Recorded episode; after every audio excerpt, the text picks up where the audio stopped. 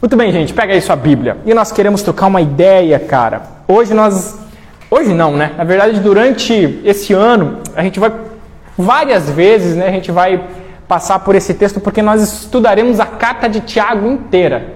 Olha só, se você vier em todos os Macs, ou se você acompanhar, se um dia você faltar e ouvir lá pelo Spotify, você vai ouvir um comentário sobre o livro de Tiago inteiro. Nós vamos começar agora no capítulo 1 e nós vamos terminar só no capítulo 5. Não, hoje, óbvio, né? Mas durante os Macs, é, hoje ia demorar uma, algumas horas. Mas a gente vai fazer uma pequena. Uh, alguns comentários, cara, e você vai, olha só. Alguém aqui já leu inteiro o livro de, de Tiago? A carta de Tiago? Quem, quem já leu, levanta a mão. Já leu. Você não quer ler a carta inteira? Então, olha só, vocês vão ter a oportunidade. Ela é pequena, ela tem cinco capítulos. Em páginas deve dar aí cinco páginas, seis páginas, dependendo do tamanho da letra da sua Bíblia. Mas uh, é um conteúdo muito rico, cara. E nós queremos falar então sobre, olha só, as, a carta, a carta de Tiago. O, sabe qual Tiago é esse? Tiago, irmão de Jesus. Esse é o Tiagão, irmão de Jesus, que escreveu. Ele que era, foi incrédulo. Tiago foi incrédulo durante o ministério de Jesus. Ele se converteu, né, ele se entregou ao seu irmão, né, a Deus, a, a Jesus, após a morte de Jesus. É, foi ali ao momento que ele se converte. Então abre aí, Tiago, capítulo 1, versículo 1. Nós vamos ler apenas quatro versículos hoje e nós iremos uh, conversar um pouco sobre esse assunto, os assuntos que Tiago fala, que Tiago trata nessa carta, e nós queremos conversar. Abre aí, Tiago, capítulo 1, versículo 1, que diz o seguinte. Todos acharam? É bem facinho, né? Capítulo 1, versículo 1, nós vamos ler até o versículo 4. Tiago, servo de Deus e do Senhor Jesus Cristo. Cara, imagina que louco. Ele está falando do irmão dele. Tipo, eles cresceram junto, cara. Tiago cresceu junto com Jesus, viu Jesus crescendo e tudo mais, viu Jesus fazendo as coisas, ele duvidava, e quando Jesus morre crucificado e ressuscita, ali ao. Não, não sabemos foi exatamente naquele momento, mas após a morte e a, e a ascensão de Jesus Cristo, é que ele se entrega verdadeiramente a Deus. Então, olha só, ele, ele chama Jesus de né, servo de Deus e do Senhor Jesus Cristo, as doze tribos dispersas entre as nações. Saudações. Meus irmãos, considerem motivo de grande alegria o fato de passarem por diversas provações, pois vocês sabem que a prova da sua fé produz perseverança. E a perseverança deve ter a ação completa, a fim de que vocês sejam maduros e íntegros, sem lhes faltar coisa alguma. Vamos ler de novo? É um texto fácil, dá até para decorar ele, mas vamos ler mais uma vez.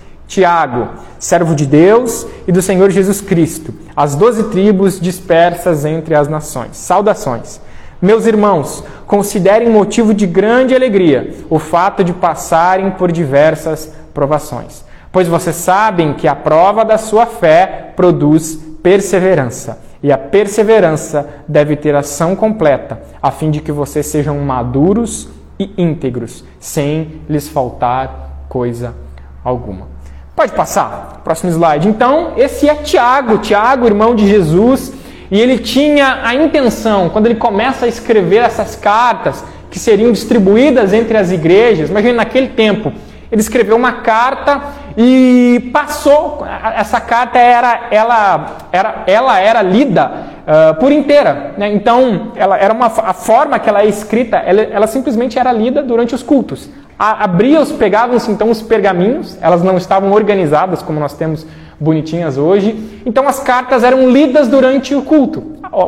A pessoa responsável da época, que tinha talvez o local escondido de repente da época, eles abriam a carta de Tiago e liam para toda a igreja. Ele tinha a intenção de ensinar a sabedoria de Deus para perseverar em meio às dificuldades até o retorno de Cristo. Ele escreveu para os cristãos que haviam sofrido perseguições. Ele os encorajou a buscarem sabedoria, fortalecerem a fé e mostrarem essa fé por meio da obediência a Deus, especialmente no relacionamento com outras pessoas. Então, durante todo o livro de Tiago, você vai ver Tiago encorajando para que eles não desistissem da sua vida cristã. Tiago dizendo, ó, perseverem, continuem firmes, cuidado com isso, cuidado com isso, se relacionem uns com os outros e tudo mais. Uh, e esse tema, ele começa essa carta falando a respeito de dificuldades e provações. Provações nada mais são do que as dificuldades que nós temos durante a nossa vida, as percas que nós temos, as tristezas, os momentos ruins e difíceis que nós passamos. Mas o sofrimento, as coisas ruins, tem muito a ver, acontecem na, na vida de todo cristão.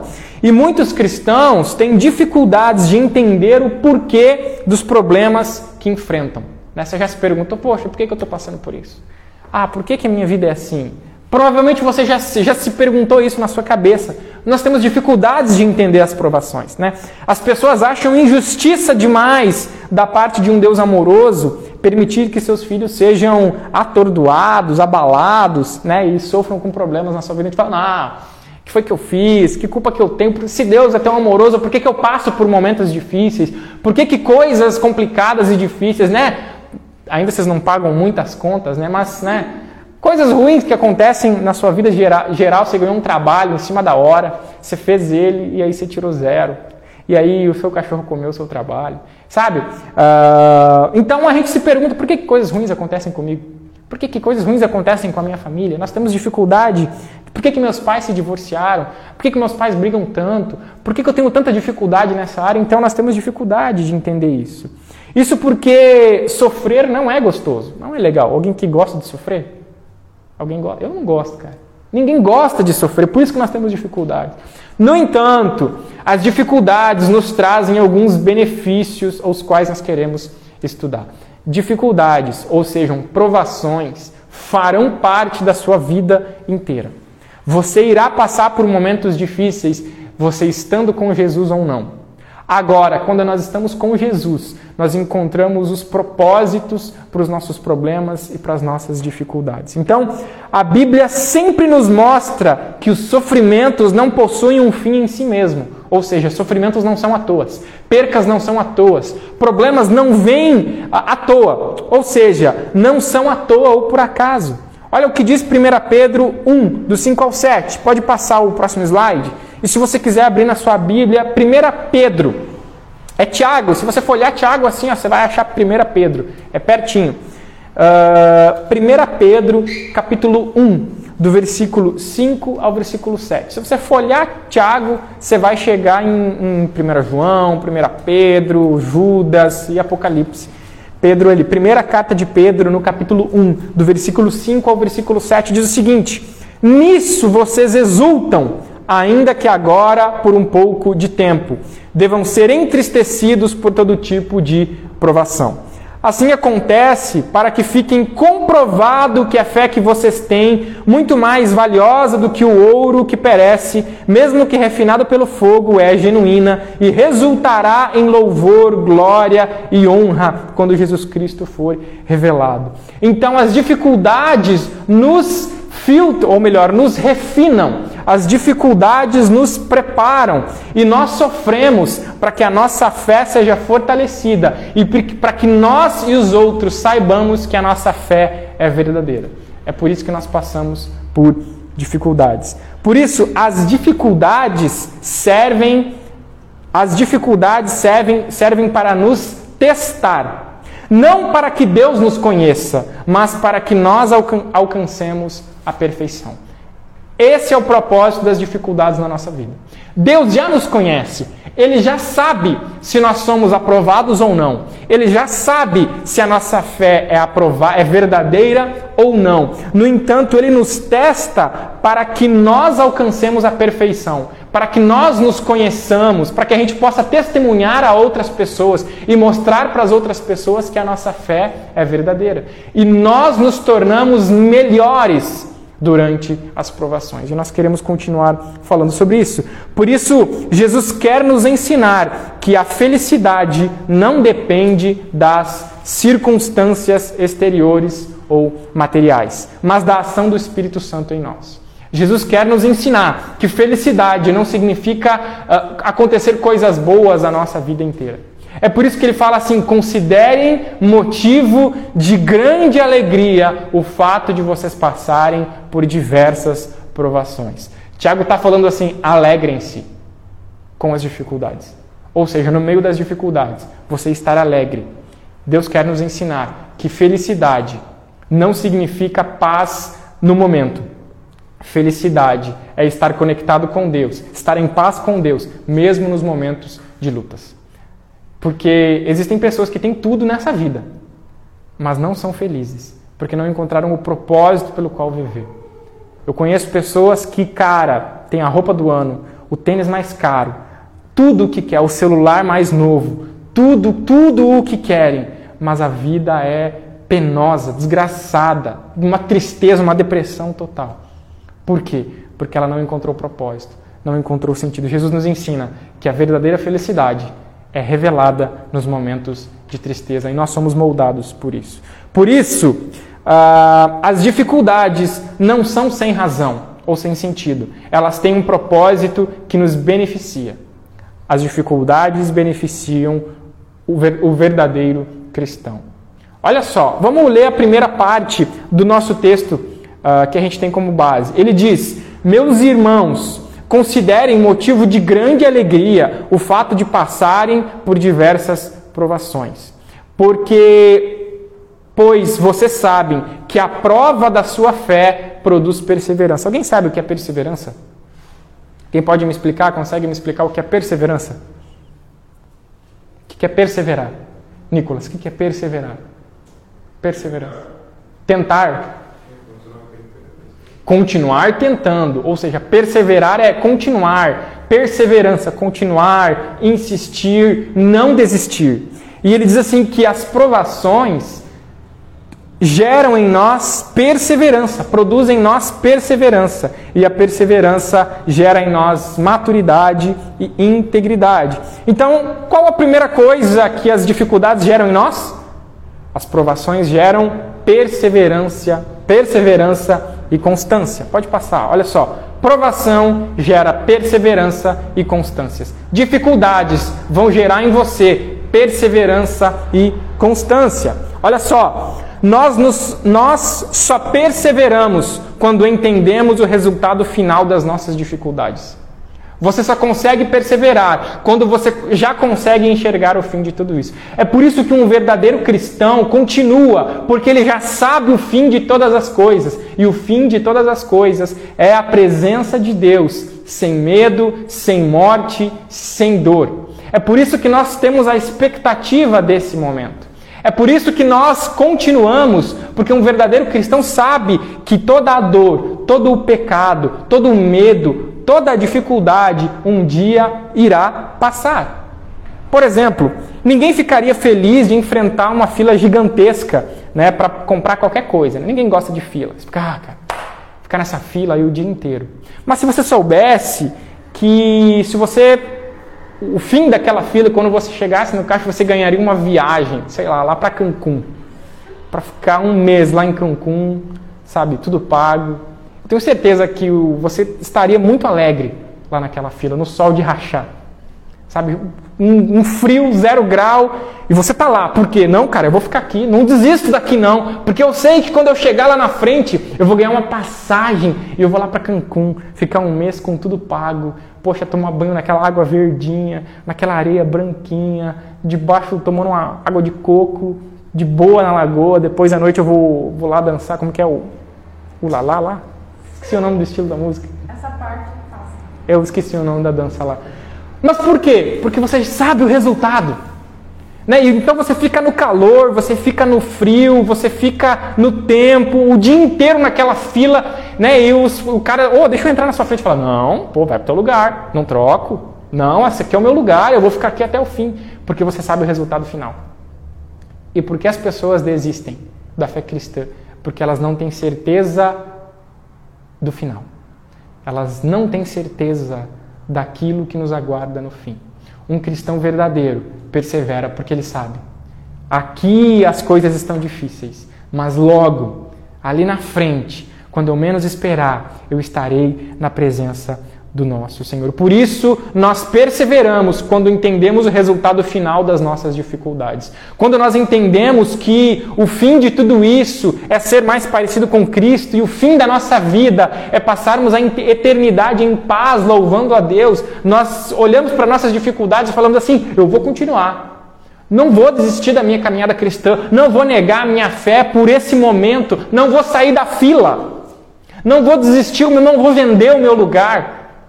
Eu vou continuar aqui até chegar a minha hora. Essa é a moral da caminhada cristã. Quando você sabe o que te aguarda lá na frente, você diz: Eu vou permanecer firme. Por isso que a aprovação da nossa fé produz perseverança e constância. Da mesma forma, exercitamos a alegria no processo de teste pela convicção que o resultado final e até mesmo o processo, por mais doloroso que seja, são instrumentos de Deus para produzir uma fé perseverante e também nossa aprovação. O processo, nós aprendemos a nos alegrar durante o processo e temos a paz interior, porque um cristão verdadeiro sabe que tanto em momentos difíceis quanto em momentos ruins, Deus continua o Senhor de todas as coisas. Tudo continua no controle de Deus. Nada, nem por um milésimo de segundo, sai do controle de Deus. E um cristão verdadeiro diz: Deus está testando a minha fé. Deus está mostrando se eu sou de verdade ou se eu sou de mentira. E, esse, e se eu for de verdade, o final dessa provação, o fi, no final dessa dificuldade, eu vou estar mais maduro, eu vou estar mais parecido com Ele, porque eu vou saber perder. Eu vou saber o que é sofrer, eu vou dar valor e eu vou ser um pouco mais parecido com Jesus no fim de tudo isso. E nós nos aprendemos a nos alegrar, dizer: vai passar. Daqui a pouco eu estarei melhor daqui a pouco eu estarei convicto, daqui a pouco eu estarei mais perto do meu Senhor. E por que a sua fé precisa ser testada? Por quê? Você entraria num voo que de, um, de uma nova, um, novo, um novo tipo de avião que nunca foi testado, e quando você fosse assim entrar no avião, o, o comandante falasse assim, que vendeu a passagem, falasse, olha só, esse avião é uma nova tecnologia, ela nunca foi testada. Ela nunca foi testada. Então, assim, a gente não sabe como vai acontecer as coisas lá em cima, mas é novo, é um novo tipo de avião, uma nova espécie. A gente não sabe muito bem como ele reage a certas velocidades, é, na chuva, a gente não testou. Então, vocês vão querer entrar? Você já ia pensar, ih, rapaz, não vou entrar nesse avião não, pô, não foi testado. Como que os caras colocam aqui um negócio que nunca foi testado? Como que eles vendem passagens para um avião que não tem certeza se vai decolar do jeito que, se, que vai pousar do jeito certo. Está lá em cima, ele vai descer como? Caindo? Então é por isso que a nossa fé é testada. Esse avião nunca foi testado né, e não temos certeza se ele está funcionando. Né? Com certeza você pularia fora. Por isso, a nossa fé não é um teste para que Deus saiba quem somos, mas para que nós saibamos para onde nossa fé está nos conduzindo. A provação serve para que eu e você saibamos quem nós somos, saibamos as nossas qualidades e para que os outros saibam também quem nós somos. Para que os outros possam dizer, cara, esse cara é de verdade. Esse cara é um cristão convicto. Porque olha as coisas que ele passou e ele continua firme. Isso é um exemplo de cristão.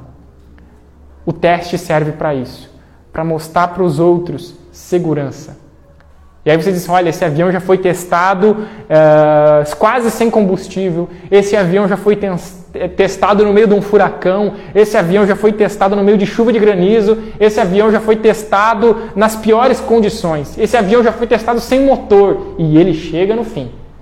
E aí você diz, nesse avião eu entro. Quem você quer ter perto de você? Aviões testados? Aviões que aguentam firme? E que tipo de avião você quer ser? Que não se garante? Como você vai acompanhar, acompanhar os bons aviões se você não se garante como eles? É por isso que você precisa ser testado, você precisa ser provado e você vai melhorar durante as suas dificuldades. É por isso que muitas vezes as nossas tribulações, as nossas dificuldades não são do diabo, não. É Deus que coloca, vai ficar sem, para ver como é ficar sem, para amadurecer. Não, isso aqui você não vai ter por agora, ou isso aqui você não vai ter. Isso aqui você não vai ganhar. Isso aqui você não vai ser, ou isso aqui você vai ter. Isso aqui você vai ganhar para você amadurecer, para você ser prova, para que todos olhem para você e digam: esse avião é bom, esse avião resiste, esse cristão é fiel, é verdadeiro. Por isso, por isso que podemos nos alegrar, nos alegrar durante essas provações. Porque uma fé verdadeira é firme durante as dificuldades. As dificuldades produzem perseverança. Só persevera quem é tentado a desistir. Se você não é tentado a desistir, você não perseverou em nada. Você, você continuou no quê? Você não foi tentado. A tentação mostra a sua fidelidade. A dificuldade mostra a sua fidelidade. É por isso que Deus permite. Para que nós saibamos quem nós somos e para que os outros também saibam quem nós somos. As dificuldades revelam o nosso verdadeiro eu. Mostram se sua fé é de verdade ou não. E o que é perseverança? Essa perseverança, esse continuar, é se segurar em Deus e estar confiante em seu poder e fidelidade. E para fazer isso é necessário uma fé verdadeira. Perseverança é no meio das dificuldades você estar firme, é você pensar assim: Deus está no controle. É você, num momento, de um, num momento de tristeza, num momento de dor, num momento de bad, você fala assim: Deus está no controle, Deus está vendo a minha dor e Deus está comigo, Deus está vendo as minhas provações, a minha fé está sendo testada e no fim de tudo isso eu vou ser um pouco mais parecido com Jesus. Eu vou ser um pouco mais parecida, parecido com Jesus. Por isso, as dificuldades, as provações geram em nós perseverança. Em segundo lugar, perseverança produz maturidade. Gente imatura geralmente é pessoa que ganhou tudo. Pessoas que ganham tudo na mão. Ela sempre tudo que quis, tudo que pediu, ela cresce, ela vira imatura e birrenta. É, é, não sei se vocês vão concordar comigo, mas é difícil lidar com pessoas que ganharam tudo. Porque geralmente ela acha que ela é melhor que você. Geralmente ela acha que ela merece mais do que você. Geralmente ela acha que você precisa fazer tudo para agradar ela, porque ela ganhou sempre tudo. E você tem que fazer as vontades. É difícil lidar com pessoas assim. É por isso que muitas vezes Deus não quer nos deixar mimados. Deus não quer ter filhos mimados. E por isso Ele coloca problemas na nossa vida para que nós possamos ser mais maduros e íntegros, mais perfeitos, mais parecidos com Ele. Por isso, perseverança produz maturidade. A dificuldade produz perseverança. E esse ato de continuar produz maturidade. Você aprende a lidar com os problemas, você aprende a lidar com as dificuldades e você se torna mais maduro. Lembra quando você tinha 10 anos? Lembra quando você tinha, sei lá, 9, 10, 8 anos? Hoje, a tua mente, você pensa, que retardado. você não vê as criancinhas, os quem é menor, você fala, olha aí, eu era retardado assim. Você já fez esses comentários? Às vezes eu olho assim a gurizada menor brincando, incomodando, e falava ah, lá, lá, que besta. Igual eu quando era pequeno. Porque nós somos imaturos naquela idade. E quando a gente cresce, a gente começa. Uh, que engraçado, parabéns, quinta série. Porque nós amadurecemos, as provações têm as mes o mesmo objetivo em nossa vida. Por isso, o propósito maior de Deus para nós é que sejamos pessoas aperfeiçoadas, de tal forma que possamos atingir a maturidade e a integralidade total, para que não tenhamos falta em nada. Ou seja, Deus está nos preparando para a perfeição. Sabe como, como um metal é, fica mais resistente? O que, que eles fazem com esse metal? Para que ele fique mais. Você viu alguém fazendo uma espada? Um guerreiro fazendo. O que, que ele faz com a espada? Diz aí, Adriel. Fogo. O que, que mais, Dudu? Paulada. Então ele pega aquela espada e ele põe no fogo. Ela fica vermelha, pegando fogo. Ele põe e ó, toma, paulada na espada. Aí ele vai lá e põe no fogo. Fica vermelha de novo. E ele, ele esfria na paulada a espada, o metal. Aí no fim de tudo ele mete na água. Ou seja, vai de sei lá quantos graus para menos não sei quantos graus. E ele fica nesse processo. Quanto mais ele bate, quanto mais ele põe no fogo, mais forte ela fica. E esse é o propósito das provações. Essa aprovação produz em nós maturidade nos torna mais perfeitos. A maturidade nos torna mais parecidos com Jesus. Agora, a, a, as dificuldades por si só não produzem isso. Porque para pensar, já tem muita gente que desistiu. Poxa, sofreu demais, muita. Ah, não, Deus não existe, eu vou sair da igreja. Ah, não, está muito complicado para mim, eu vou desistir dessa caminhada. Não, eu não acredito mais em Deus, porque as dificuldades fizeram isso. Mas as dificuldades não, não fizeram isso, as dificuldades só mostraram quem elas eram de fato. Quem é um cristão verdadeiro vai ser aperfeiçoado nesse processo. Por quê? Porque um cristão verdadeiro não anda sozinho, ele é embasado com a palavra de Deus. É por isso que eu encho tanto o saco de vocês. Leiam a Bíblia.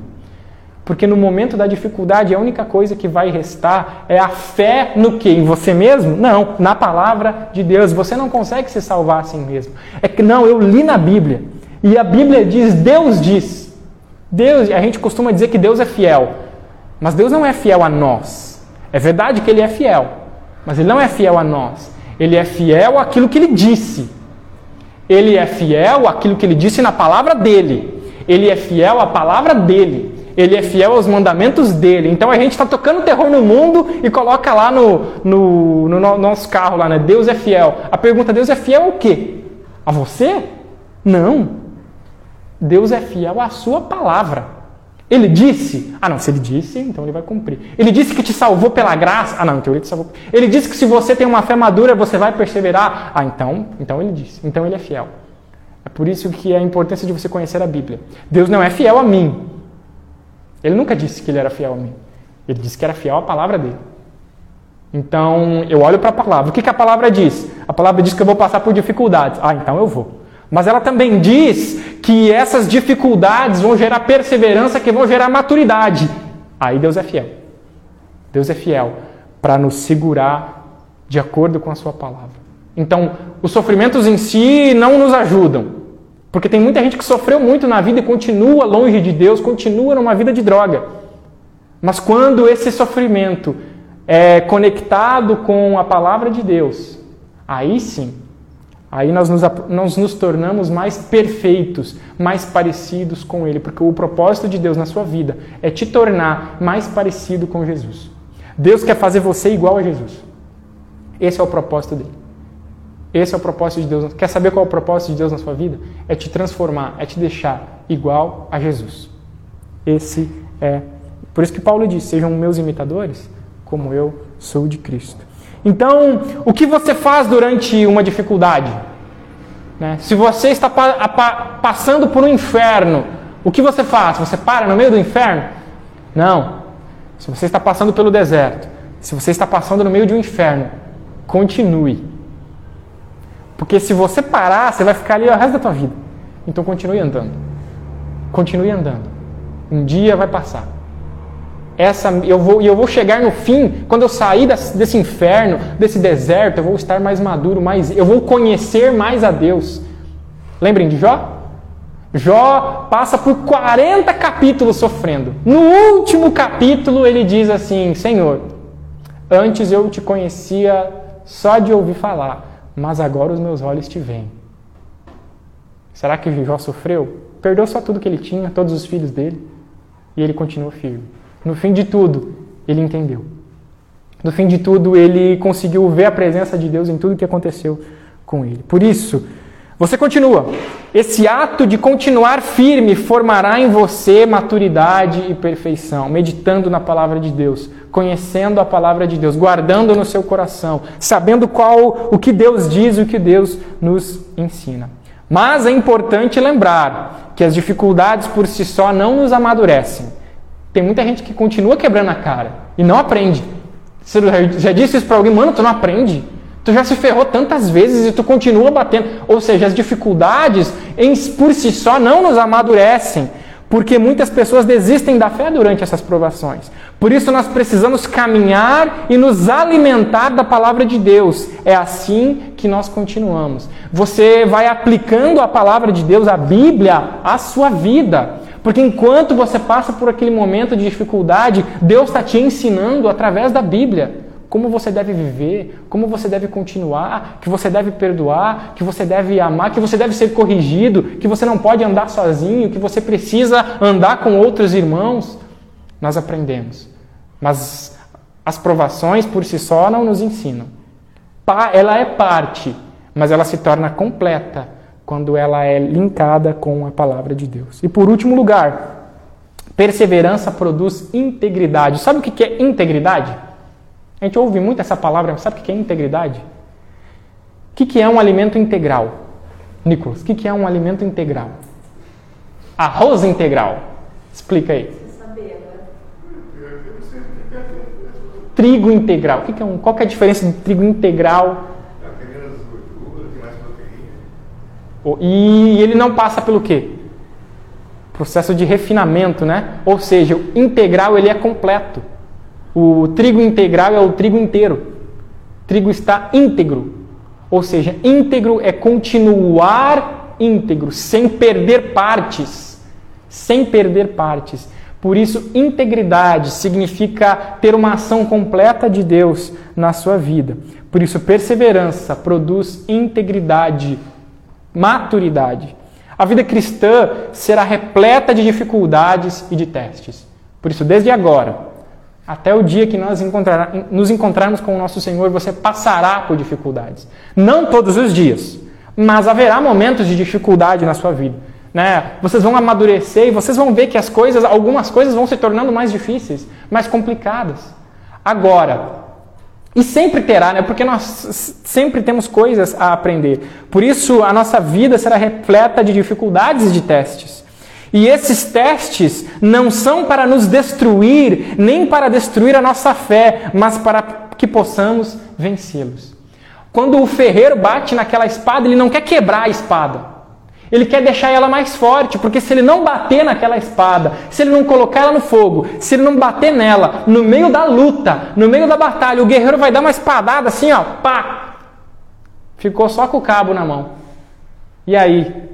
Toma, já um maluco chega, psh, corta a jugular, morreu no meio da guerra. Por isso, se você não for provado, se você não for testado, no meio das próximas dificuldades, a sua espada vai quebrar. Você vai ser quebrado. Por isso, quando Deus nos bate né, nessa espada, Ele não bate para nos quebrar. Ele bate para nos deixar mais maduros, mais fortes, mais íntegros. Mas quando o inimigo nos bate, aí ele bate para matar. Aí ele bate para nos destruir. Mas a correção que vem de Deus, as provações que vêm de Deus, nos tornam mais fortes. Se nós caminharmos de acordo com a Sua palavra. Não são para roubar nossa energia, mas para revigorar a nossa fé e força naquele que nos chamou e nos equipou para vencer as lutas. Eles não são para nos desanimar, mas para nos motivar a prosseguir não são para nos paralisar, mas para nos motivar a continuar no caminho do Senhor. Porque o alvo do Senhor é o nosso amadurecimento e a nossa integridade, sem lhes faltar coisa alguma. Termina o nosso texto. Eles vão passar por tudo isso para que no fim não lhes falte coisa alguma. O que, que isso significa? Significa ter um caráter que agrada a Deus um caráter que agrada a Deus e fica em pé a despeito de todas as forças que surgem para nos abalar. A integridade é o resultado final da aprovação. É isso que a aprovação produz, a menos que sua fé seja falsa ou fraca. No fim das dificuldades, você estará mais íntegro, mais parecido com Jesus. E como conclusão, Pode passar. Podemos ignorar essas oportunidades de crescimento e reagir com revolta, reclamação, medo, raiva ou o famoso mimimi. Você pode olhar para suas dificuldades e começar Ah, só acontece comigo. Ah, Deus não gosta de mim. Ah, você pode fazer isso, você é livre para fazer isso. Ah, olha só, amanheceu chovendo de novo. Ah, não sei o quê. Ah, de novo. Você pode. Você pode ficar de mimimi. Mas você vai estar perdendo a oportunidade de ser mais maduro e mais íntegro.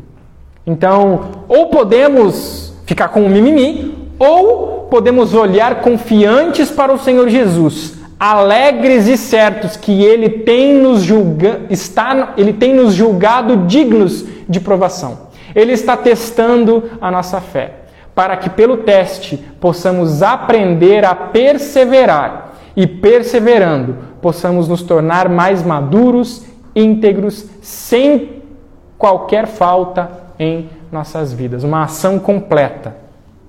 Uma ação completa e maduro. E como é legal andar com alguém que é maduro.